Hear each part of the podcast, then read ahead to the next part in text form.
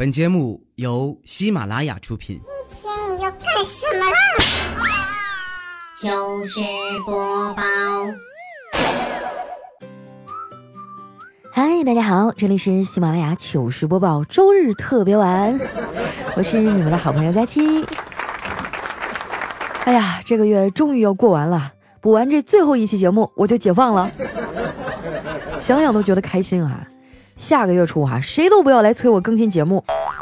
我这人呢有个特性啊，就是本来打算立刻马上去做的事儿，如果你催我啊，那我就不想去做了。真的不是我不热爱工作啊，工作这东西呢，就像方便面，曲曲折折的，三分钟热度，关键是它还加量不加价。我要是不趁着月初啊多休息休息，那我早就累死在工作岗位上了。说到工作呀，一转眼又到毕业季了。最近有学生狗啊给我发私信说他已经开始实习了，但是呢实习期没有工资。哎，我觉得他这公司就不靠谱，无薪实习就是耍流氓啊！这和给人做奴隶有什么区别呢？不过我仔细想了想啊，好像也不是完全没有区别，毕竟。做奴隶是要包吃住的呀。身为一个过来人哈，姐今天呢就想跟那些刚入社会的毕业生们说两句。虽然说你们初入社会啊，但是也不要害怕，你并不孤单，毕竟前面还有很多困难在等着你呢。而且我跟你们说哈，这些困难你最好一个人去面对，不要老想着谈恋爱，找个人帮你分担。你要知道啊。恋爱解决不了任何问题，因为恋爱本身啊就是一个大问题。如果你实在是找不到解决问题的办法，你也不要沮丧，换一个思路嘛，没准猫和酒就能帮你解决呢。当然了，啥事儿都不是绝对的。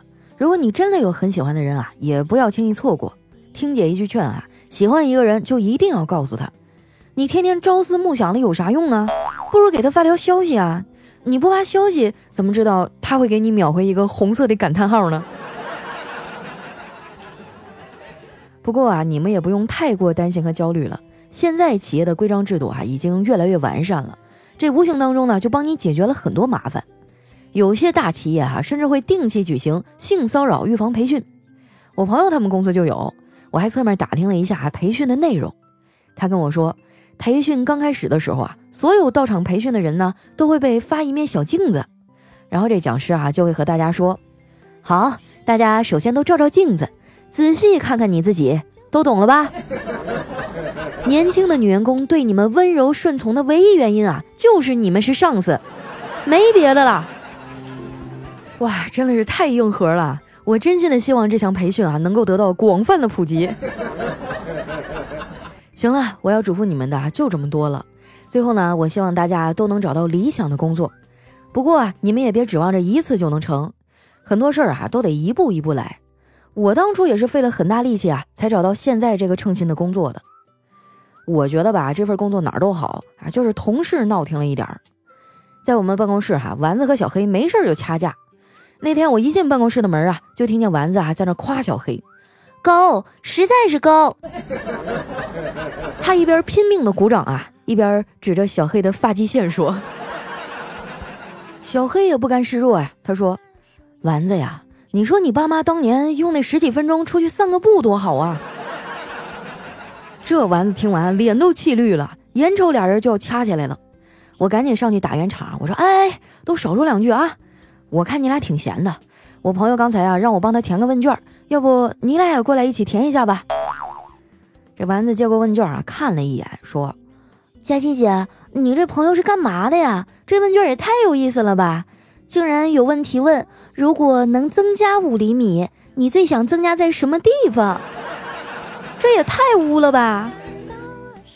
我白了他一眼，说：“污的人呐，看啥都污。那增加五厘米这种好事儿，当然最好是存款数字的长度啊。”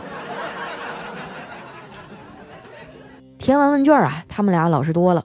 快到中午的时候呢，丸子突然跑过来，对我说：“佳琪姐，你是网红，你认不认识啥意见领袖啊？能不能让他命令一下我中午吃啥？” 丸子这话头一起啊，办公室里就讨论开了。最后呢，我们一致决定去撸串。丸子自告奋勇啊，要当司机。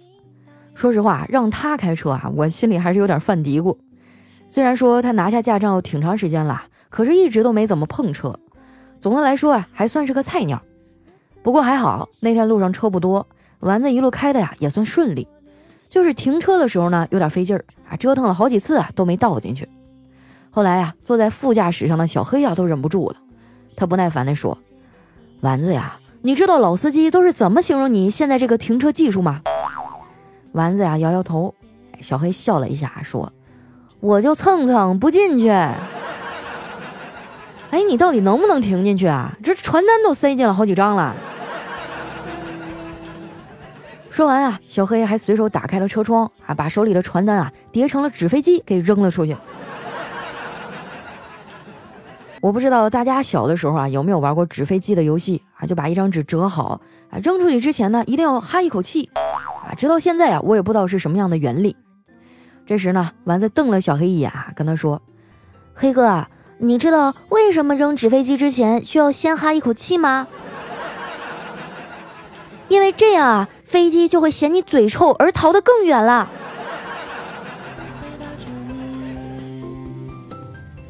停好了车呀，我们一队人就浩浩荡荡的进了饭店。这家店哈，在网上的评价还挺高的。他们家的招牌呢是麻辣兔头。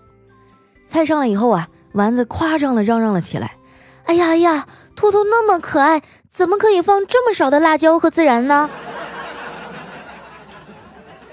小黑嫌弃的说啊。丸子，你看你擦擦你的哈喇子啊，都快流出来了。咦，我觉得叨叨啊肯定是瞎了，要不怎么会找个你这样的呢？你看看你啊，都快胖成球了。这丸子冲他翻了个白眼儿，说：“找个胖女朋友不好吗？花同样的钱，他挑了个最大的。”我觉得呀，丸子说的一点毛病没有。在古代啊，女孩子胖还是福气的象征呢。因为大家都觉得啊，这样的女人会比较好生养。当然了，这都是旧社会的封建思想啊。我们现代人呢，都不愿意生孩子了。最近啊，我周围很多夫妻都因为二胎的事儿在闹离婚，大部分啊都是老婆不愿意生，哎，老公还非得要。我觉得这事儿啊，硬刚的效果不是很好。如果你让男人啊亲自带带孩子，他们对生孩子的热情啊就会下降很多了。我有个闺蜜就是啊，平时工作比较忙，所以孩子呀主要是正在读博士的老公在带。后来呢，她不小心怀了二胎，她老公啊跪着求她去流产呐，她不肯，硬是给生了下来。现在她老公已经抑郁了，最后学位也没拿到。你看看啊，谁带孩子谁抑郁啊？不过话说回来啊，现在的女人们啊，一个个啊都太厉害了。带得了娃，上得了班，拿得下客户，打得过小三儿。更重要的是啊，他脑子里在想什么，你根本就弄不明白。我们女人啊，社会化的更完全，很多场合都会隐藏自己的情绪啊，也有很多的社交性假笑。但是有一点啊，我是可以肯定的，就是他们追 CP 的时候啊，露出的笑容一定是发自内心的笑容。说起这追 CP 啊，最好的阵地就是微博了。以前我也玩微博啊，也是因为这个。不过现在的微博啊，跟以前不一样了，女权氛围太紧张了。这紧张到什么程度呢？我一个女人啊，我都不敢说自己不好。每次我稍微有点苗头啊，想要自暴自弃的时候，我那个推崇女权主义的朋友啊，就会跳出来激励我。他说：“佳琪啊，我们女人呢，要自立自强。”你还年轻，不能这么早就放弃，你得用发展的眼光看自己啊！那谁刚出生就会跑啊？我说是啊，刚出生的我就只会哭，没钱没头发还一无是处。现在二十多年过去了，我还是只会哭，同样没钱没头发一无是处。他恨铁不成钢地说：“那你也得先尝试着改变呀。”把你那些垃圾食品、肥宅的衣服先扔了，先从养成健康的生活习惯开始。我撇撇嘴啊，说：“你说的倒是轻巧，扔了我吃啥穿啥呀？”他拍拍我啊，说：“旧的不去，新的不来嘛。”我说：“你对这俩词儿啊理解的不到位呀。旧的不去是指旧的麻烦啊一直都在；新的不来，是指新的运气啊一直都没有。他叹了一口气啊，说：“你可以怕死，可以怕老，可以怕胖，可以怕遇人不淑，但你长大了，至少不应该再怕麻烦了。生活的本质就是遇到很多麻烦，并且一件一件的解决它呀。那现在就开始啊，一件一件的写下来，理清楚了，想想怎么解决，动手。永远不要觉得好麻烦，然后两手一摊，什么都不干呀。我觉得啊，他说的也不是完全没道理。”但是这样的道理啊，我真的听过太多太多了。我觉得这人呐，不是听过很多道理却依然过不好这一生，而是过不好这一生啊。所以总有人过来给你讲道理。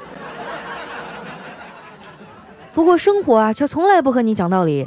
就算你祈求上苍、菩萨显灵，让生活放了你一马，那又能怎么样呢？用不了多久，你照样还是会被他将军。你以为你咸鱼翻身了？其实啊。只是生活想吃你的另一面而已。在生活的摧残下，大家也都过得越来越佛系了。你们还记得二零一一年的时候吗？那个时候啊，都在传说玛雅人有预言，二零一二年啊，世界将会毁灭。哇，人们当时都疯了，开始各种预防。我妈那时候啊，还在网上花大价钱买了几张诺亚方舟的船票呢。而今年。科学家证实了全球变暖越来越严重的事实，督促人类啊必须立刻做出改变，否则地球将走向毁灭。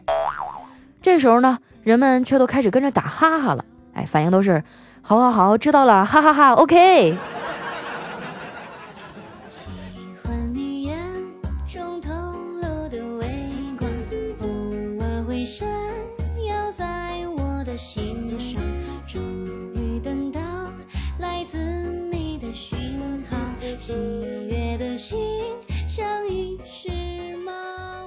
一段音乐，欢迎回来，这里是喜马拉雅糗事播报。那今天啊，也是三月份的最后一天了，我的任务终于完成了。接下来时间啊，看一下我们上期节目啊，大家都说了些什么。喜欢我的朋友呢，记得关注我的新浪微博和公众微信啊，搜索主播佳期，是佳期如梦的佳期。首先这位呢叫莉莉安的东大小健康，他说看你这么着急忙慌的更新啊，像极了我年底交年终总结的时候。各种总结要交，领导还规定了时间，我一定是最后两天啊，白天黑夜赶工搞出来交给他。我下载喜马拉雅两个月了，就听了你俩月，别人我也没听，我都是开车的时候听。终于有一天啊，忍不住去看了你的微博，哇，感觉和大家一样，发现你长得跟想象中完全不一样，是吧？比你想象中好看多了吧？下一位呢叫金金小梅子啊，她说：“佳期佳期啊，今天我领证了，是他带我听的你节目哟。昨天是我们在一起的一千三百一十四天，一起拍了婚纱照，然后今天一千三百一十五天领了证，寓意是一生有我，你不要太羡慕哟。哎呀，我酸了，我现在的心情啊，就好像吃了一百个柠檬。不过看在你们俩都是我听众的份上啊，就祝你们。”百年好合吧，早生贵子啊！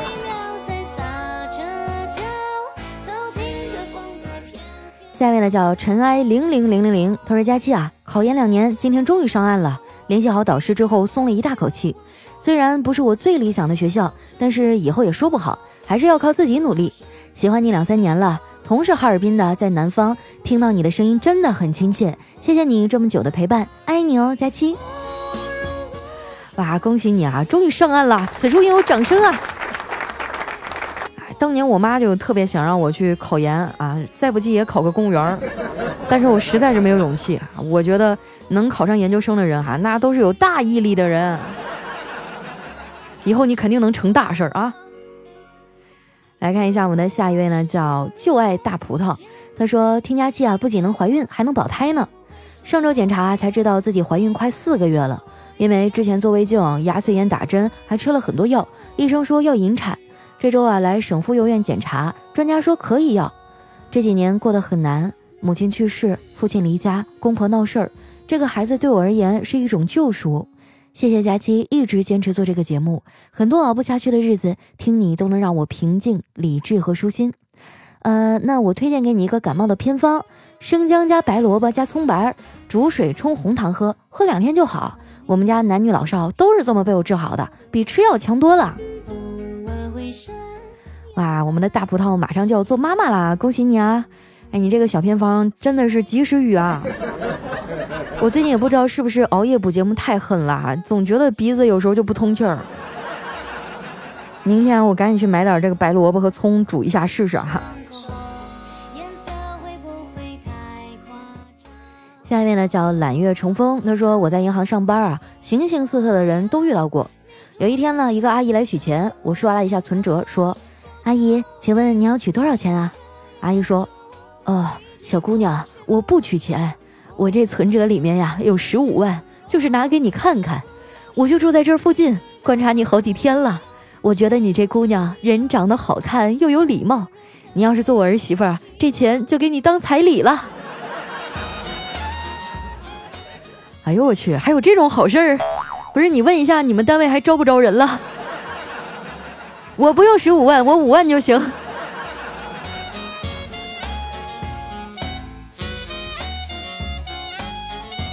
下面呢叫梁老板的梁太太，她说假期啊和男朋友去厦门海底世界，一个小走廊啊，两边都是各种爬行动物的展览，有两只蜥蜴啊，当时是这个样子的啊，就是一个趴在另一个的上面，然后我们俩人还年轻啊，也比较猥琐嘛，看到一个趴在另一个身上啊，就觉得是在做什么羞羞的事儿，于是就拍下来啊发到群里，然后说了一句交配中，然后一天啊就光拍照啊也没看群，第二天早上起来啊。发现群里反常的，也没什么人说话，就有几个人啊说了一句厉害。我往上翻啊，看到之前我发的消息，发现网络不好，照片没发过去，光把文字给发过去了。哇，真的是这回大家都以为你们俩在做羞羞的事儿了。下面呢叫个可爱的新疆，他说青蛙和癞蛤蟆有啥区别呢？青蛙是保守派，坐井观天；癞蛤蟆是革新派。想吃天鹅肉，那你是青蛙派还是癞蛤蟆派呢？哎，我觉得我一般上半个月是青蛙派啊，后几天是疯狂的癞蛤蟆派。下面呢叫卖梦为生啊，他说下个月底啊，佳期的节目标题就是这样式儿的，求推荐什么牌子的手机比较好吃呀？还有未来火柴，他说你想要吃啥味道的手机啊？鸡蛋灌饼味的吗？你们就不能盼我点好啊！我这好不容易立回 flag，你们都等着打我脸。是我这个月比较浪啊，然后月底补节目非常的惨，然后立了个 flag，我说下个月我绝对不浪了。我要是再这样式的话，就直播吃手机。我希望大家都能监督我哈，完成任务，要不然的话，下个月我就把节目的标题改成“回收旧手机换不锈钢盆儿”。来看一下我们的下一位啊，叫朱贵生。他说，有一歹徒啊，在唐山持枪抢银行，得手以后呢，劫持了一辆唐山出租车。匪徒上车以后啊，拿枪威逼司机开往开发区。路上啊，这司机突然往路边一转，被右道上来的车给撞翻了。歹徒被撞晕，被赶来的警察抓住。司机啊，也被救护车拉走了。在医院啊，有人问你，为了控制住劫匪，宁愿牺牲自己，你当时心里到底经历了怎样的斗争？能和我们讲讲吗？那司机说啊。我我当时就是想问路边那俩人去开发区不？拼车吗？哎呀，这大哥也是实在人呐，职业本能救了你啊！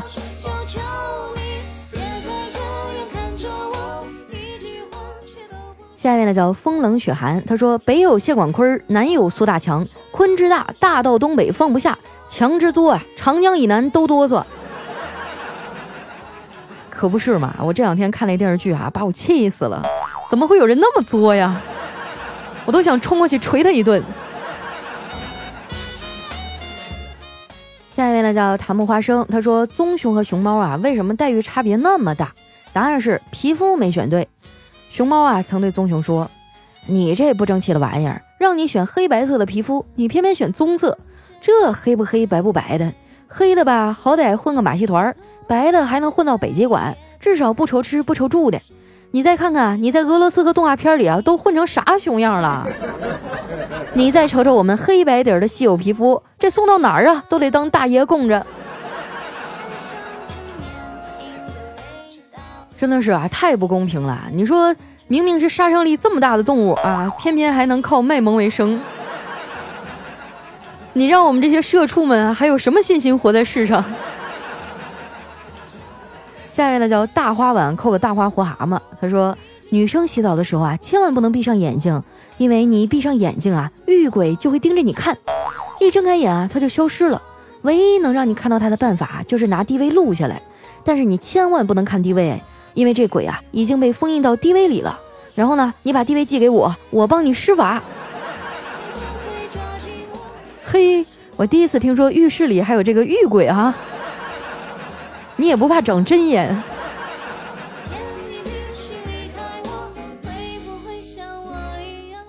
下面呢叫佳期的小气球，他说：“今天啊，我问老婆，哎，我说老婆，你长那么漂亮，为什么会选择嫁给我呢？”老婆说：“你记得三年前你给了一个糟老头子十块钱吗？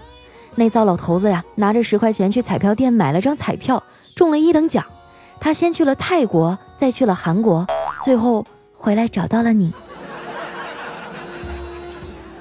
哎呀，这故事也太跌宕起伏了。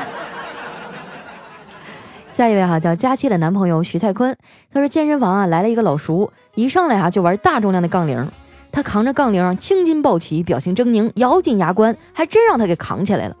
然后啊他扔下杠铃，表情凝重，我说叔啊腰闪着了吗？他吐出一颗牙齿啊，说：“腰没事儿，就是刚刚咬的太大力了，牙齿没扛住。”哇，这也太败家了！你知道现在镶一颗牙多少钱了？